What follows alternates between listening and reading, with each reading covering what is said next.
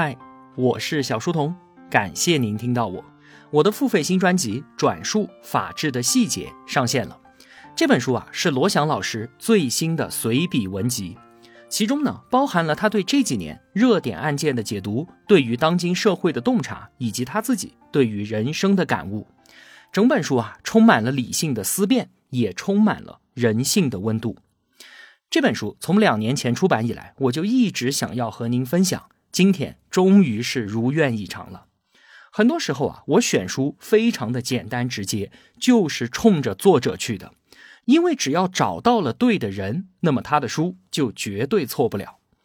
不知道啊，有多少同学是跟我一样，最初呢被罗翔老师的幽默与睿智所吸引，之后被他的通透与善良所折服，最后呢钟爱于他那在一般人身上绝难见到的弥足珍贵的自省与深刻。我对这样一个充满智慧、散发着理性光辉，并且愿意通过言传身教影响大多数人、躬身入局、积极的推动社会进步的理想主义者，是毫不吝啬自己的溢美之词的。我认为啊，罗翔老师毫无疑问是当今中文互联网上为数不多的值得称赞的公共知识分子之一，他绝对配得上万千网友的关注。你有没有发现啊？不知道从什么时候开始，大家一提起公知，往往都会带着一丝贬损，甚至是嘲讽。原本呢，公知这个词，它所指代的是具备专业学术背景、拥有向善的价值观、能够保持公正与独立的立场，更宝贵的是要具有批判精神，积极的参与公共事务，有推动社会进步的热切期望。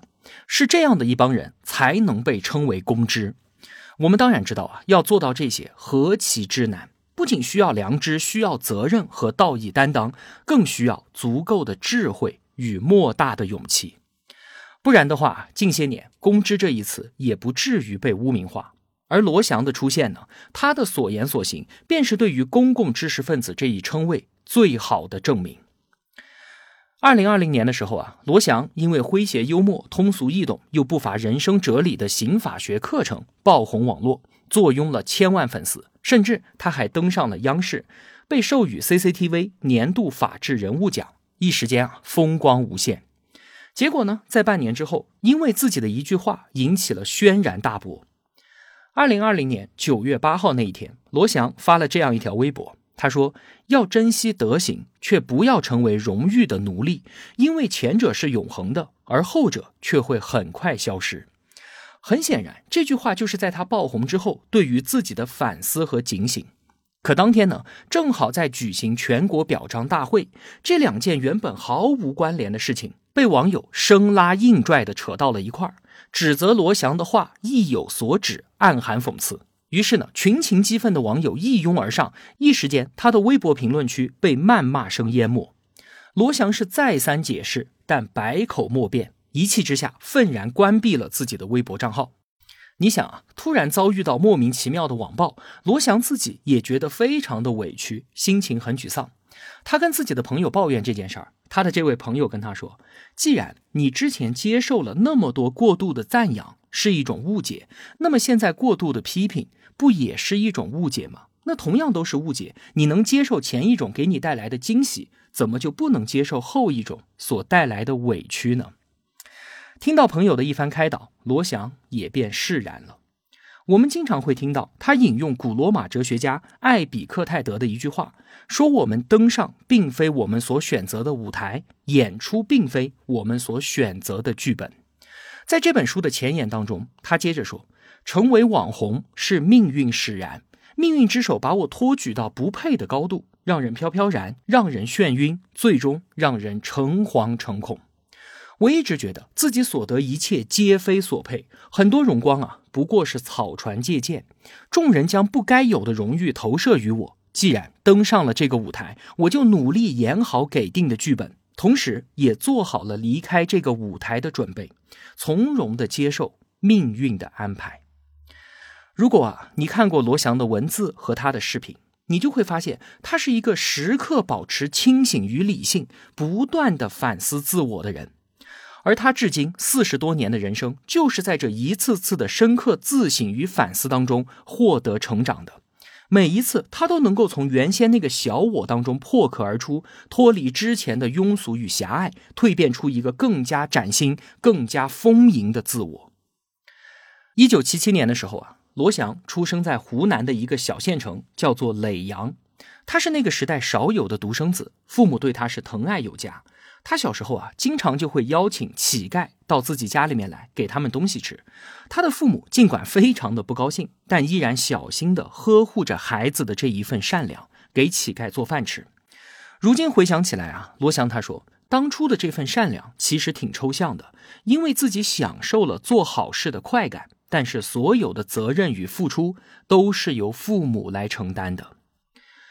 我们想想看啊，平时我们通过电影、书籍看到人们遭遇战争、饥荒与贫困的时候，我们会伤心、会难过，进而会获得一种道德上的优越感，因为对于别人的苦难，我感同身受了，我为别人的苦难而伤心流泪了，所以我觉得我自己就是一个道德高尚的人。但是，当我们真的身临其境的时候，我们真的会有自以为的那样善良与高尚吗？我们真的会伸出援手，给予对方实实在在的帮助吗？抽象的关爱与具体的帮扶之间的距离，也许啊，比从天到地的距离都要遥远。当年呢，像罗翔这样的小镇青年，无非就是两条出路：一条就是北上读书，另一条就是南下打工。跟他一起长大的那些伙伴，命运也就因此而不同了。罗翔当然是选择了前者，而他的很多同龄人就选择了南下打工。现在他回想起来啊，说他很多的伙伴都过得非常的辛苦，甚至有的人都已经不在人世了。他上初中的时候呢，有一个朋友学习成绩非常的好，本该和他一样拥有大好的前程，可是后来这位朋友被抓了，前途尽毁。怎么回事呢？原因是他跟着社会上的一帮小混混去抢劫。后来呀，罗翔就在想，如果当时也邀约着他跟着一块儿去，他会去吗？这真的很难说呀。这是他第一次对于命运心生敬畏，也让他意识到自己所得的一切可能都并非所配。之后呢，就是典型的小镇做题家的升学轨迹，他一路考进了北京中国青年政治学院学习法学。紧接着是中国政法大学读研究生，最后是北京大学法学博士。刚去到北京的罗翔，也和所有刚刚挣脱了家庭束缚的大学生一样，拥有一段放浪形骸的青春时光，时常和同学们一起放歌纵酒，豪言壮志，享受着天之骄子的优越感，肆意挥洒那种塞满青涩的狂妄与放纵。零三年的时候啊，罗翔他正在北大读博士。一个大冬天，他在路上遇到了一位满头白发、衣衫褴褛的老太太，正在沿街问路。老太太就走到罗翔面前，问他某某援助中心要怎么走，说自己已经在寒风里面走了几个小时了，但竟然没有人愿意搭理他。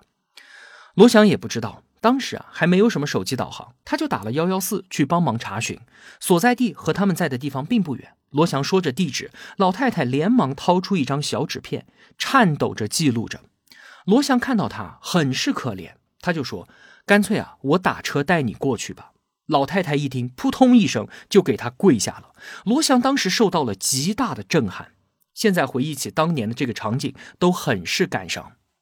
我们想想看，如果一个人对他投来的点滴善意，竟然会做出如此大的反应，这说明什么？只能说明他当时的处境是有多么的窘迫，他的内心有多么的无助。在车上，罗翔了解到老太太其实是来上访的。他本可以提供更多的帮助，因为他当时已经拿到律师执照了，但因为不想招惹麻烦，就没有亮明身份。到了援助中心的门口，老太太说：“非常感谢你，你不要陪我上去了，不要影响了你的前程。”这句话戳中了罗翔的内心。曾经因为学历和知识给他带来的优越感，一下子就被全部击穿了。他意识到啊，那些所谓的优越感，不过是在掩饰他自己内心的虚伪。这件事儿对于罗翔的影响很大，让他明白，真正的知识一定要从书本走向现实，真正的法律不仅仅是抽象的逻辑，而是一个个鲜活的故事。公平和正义不仅应该在书本上得到体现，更重要的是要在每个个案当中得到回响。罗翔曾经说过这样一句话，久久都徘徊在我的耳边。他说啊，人类所有的美德当中，勇敢是最高级的，也是最稀缺的。当命运之神将你推向勇敢的那一刻，希望你能够像你想象当中的那么勇敢。我们从小就被教育说你要勇敢，你要勇敢。那请问，到底什么是勇敢呢？我不知道。只有当良知正在灼烧我的内心，而我却由于种种原因，或许是因为要保全自我，或许是各种的不得已，我低下头，捂住胸口，转身离开的时候，在那一刻，我看到了自己的虚伪与懦弱。也只有在那一刻，我们才能够真正的明白什么叫做勇敢。后来啊。罗翔在北大读完博士之后，回到了政法大学去教书，一路是顺风顺水，这再次助长了他内心的优越感。特别是在零八年他生日那天，拿到了自己一个非常看重的奖项——最受本科生欢迎的教师奖。后来，罗翔用了两个字形容当时的自己，那两个字是狂妄。当时的罗翔，他站在讲台上，不仅拥有着深厚的学术功底，还有着精湛的口才。对于任何问题，他都能够把对方辩到哑口无言。他确实有实力，也有资格享受这份优越感。等到翻过年去，二零零九年，他去到美国加州伯克利大学做访问学者。学校后面啊，有一座山，非常的漂亮。有一天呢，他驾车上山，险些遭遇交通事故。当他从慌乱当中回过神来的时候，他才发现有一个轮子已经悬空在悬崖边上了。如果他掉了下去，那么他自己此前所有的梦想、所有的人生规划瞬间烟消云散。他自己曾经引以为傲的一切都不过只是一个笑话。这场意外啊，再次唤起了罗翔对于命运的敬畏。让他的人生观与世界观发生了一次根本性的转向，这对于他来说是一件非常痛苦的事情。因为当他再度反思自己曾经的优越感与狂妄的时候，他很瞧不起自己，他觉得他自己是一个非常虚伪的人。来自命运的提醒让他看到了自己的渺小，他觉得人应该保持谦卑，始终努力走出傲慢、偏见与自恋。这次的经历是罗翔的龙场悟道时刻，成为了他人生当中非常重要的分水岭。于他而言，这件事情的重要程度远比他之后爆红网络还要重要的多得多。就如同黑夜里面亮起了一束光，指引他穿越迷茫与困惑。从此之后，他变了一个人，他不再爱去参加聚会了，聚会的时候也不再爱高谈阔论了，喝酒也明显变少了。而他的内心却更加的充盈，也让他拥有了一种笃定。什么才是最重要的？是做自己觉得正确的事情，是不再听到内心对于自己的控诉与抱怨，是多年之后我自己依然能够瞧得起现在的自己。我看到。一个本性纯良的小镇孩子，一路学习深造，即便成为了名师大家，也不容许自己困于狭隘的优越感。他如同一位清醒的哲人，偏执般的不停的自我反思，将内心当中的傲慢、虚荣与庸俗，通通的剥离出去，努力让自己成为一个翩翩君子。后来啊，我们在 B 站看到的那些视频，是罗翔在进行法律职业资格的辅导培训。早在他读博士的时候，就开始在校外从事这个工作了。到今天已经过去快二十年了。当初呢，他做这件事情的缘起很简单，就是为了赚钱嘛。那段时间，他家里面的人生病需要医疗费，仅凭他在学校里面的收入是支付不起的。后来他在那个课堂上已经讲了十年了，经济状况宽裕了一些，同时呢，他对于这件事儿也开始厌倦了。更关键的是，辅导培训并不是学界的主流，这不是一个大教授、一位大学者应该干的事情。于是呢，他就想要告别这个课堂。那后来为什么又继续了呢？是有一位朋友跟他说了这样一段话：说如果你真的想要传播法治的理念，这个课堂的学生比学校里面要多多了。每年有几十万人要参加法考，他们当中的大部分都将从事法律职业。他们就是未来法治建设最直接的力量。那你为什么不愿意去影响他们呢？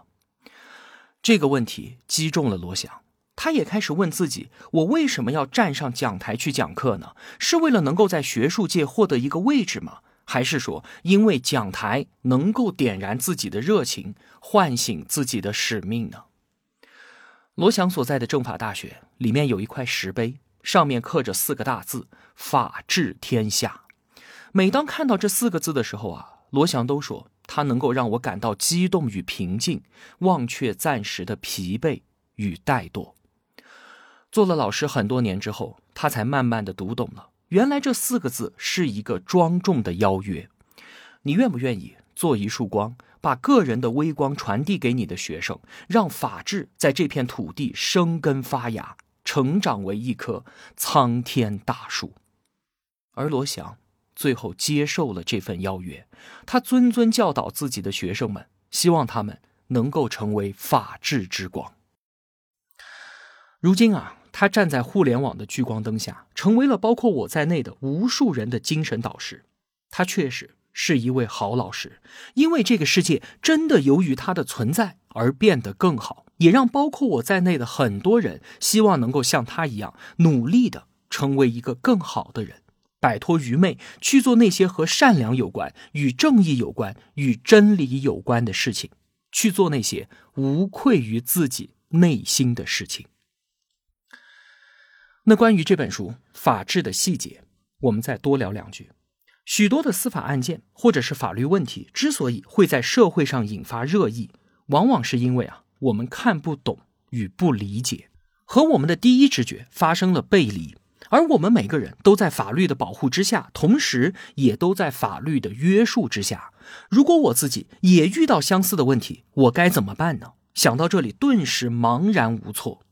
而这本书能够帮助我们超越个人的局限，从更大的尺度去重新审视那些之前我们没有办法理解的问题。比方说，迟到的正义还是正义吗？并非是我们总是放任正义的姗姗来迟。而是人类的有限性是无法回避的客观事实。理想当中的正义啊，就如同人们观念当中那个完美的圆，但是在现实当中，我们却永远都画不出那个完美的圆。我们不得不接受现实中的正义，它始终是带有瑕疵的。而一个有瑕疵的正义，再怎么样，也总比一个没有道的正义要好一些吧。追求完美，追求通往天堂的道路，往往会把人类带入地狱。这并非是一个好与坏的选择题，而是在最坏与不那么坏之间做出选择。我们是在通过次优的选择，追求一种有限的正义，从而避免最坏的结果。再比方说，关于程序正义和实质正义，被誉为世纪大审判的辛普森案。明明所有人都知道他就是杀人犯，但是为了符合所谓的程序正义，证据被排除了，杀人犯逍遥法外，这简直就是对于正义的践踏。可是呢，如果我们不按照既定的程序去追求有限的正义，当法律能以追求正义的名义为所欲为，当司法权自身失去约束，那么更大的不正义就将危害到包括你我在内的每一个人。欲加之罪，何患无辞的悲剧就将不断的上演。这就正如英国哲学家培根所说的：“一次犯罪不过污染了水流，而一次不公正的司法却污染了整个水源。”再比方说，关于法律是不是应该允许安乐死的问题。难道我们就是要眼睁睁的看着那些被病痛折磨的痛不欲生的人吗？我们每个人都有生病、都有老的那一天，也可能陷入到这种绝望。难道不能报以怜悯与同情，让人得以解脱吗？可是呢，同情与怜悯的代价是什么？是潘多拉的魔盒被打开。如果我们把自己的生命的终结权都交了出去，那将有多少人会因为安乐死的合法而被剥夺掉原本可以继续存活的机会呢？一个良善的初衷。并不必然得到一个善良的结果呀，等等等等的问题。法律思维就是能够让我们超脱于个人的视角，站在更高的维度，从社会整体的角度，甚至是用立法者的眼光，以更大范围的理性重新审视这些问题。那我们当今社会的法治已经完美无缺了吗？已经没有任何问题了吗？那当然不是的。罗翔在这本书的前言当中是这样说的：法律在不断的进步与完善，这需要一代又一代的法律人和民众的共同努力才能够实现的。在追逐法治的过程当中，我们不可避免的会灰心与失望。当灰心的时候，希望能够有一种力量帮你擦去掉落在心中的灰尘，让法治的热情重新燃烧。当失望的时候，也许是因为我们对于法治太过于盼望而产生的沮丧。看得见的东西不用去相信，看不见的才需要去相信。正因为我们经常看到不公平与不正义，才让我们对于公平和正义更加的向往。人总要聚焦于某种超越生活的存在，才能够告别习以为常的平庸与浅薄。让我们在每一天的生活当中，一同完善法治的细节。唯愿公平如大水滚滚，使公义如江河滔滔。那接下来这段时间呢，就请让我为您转述罗翔老师的法治的细节。现在啊，专辑新上线，同时呢还赶上了喜马拉雅幺二三知识节，所以有很大力度的优惠折扣。需要的同学呢，可以保存音频下方的海报，用微信扫描海报上的二维码就可以优惠购买了。然后用购买的微信账号登录喜马拉雅进行收听。您的支持与陪伴对我来说非常非常的重要，万分感谢。我是小书童，我在小书童频道与您不见不散。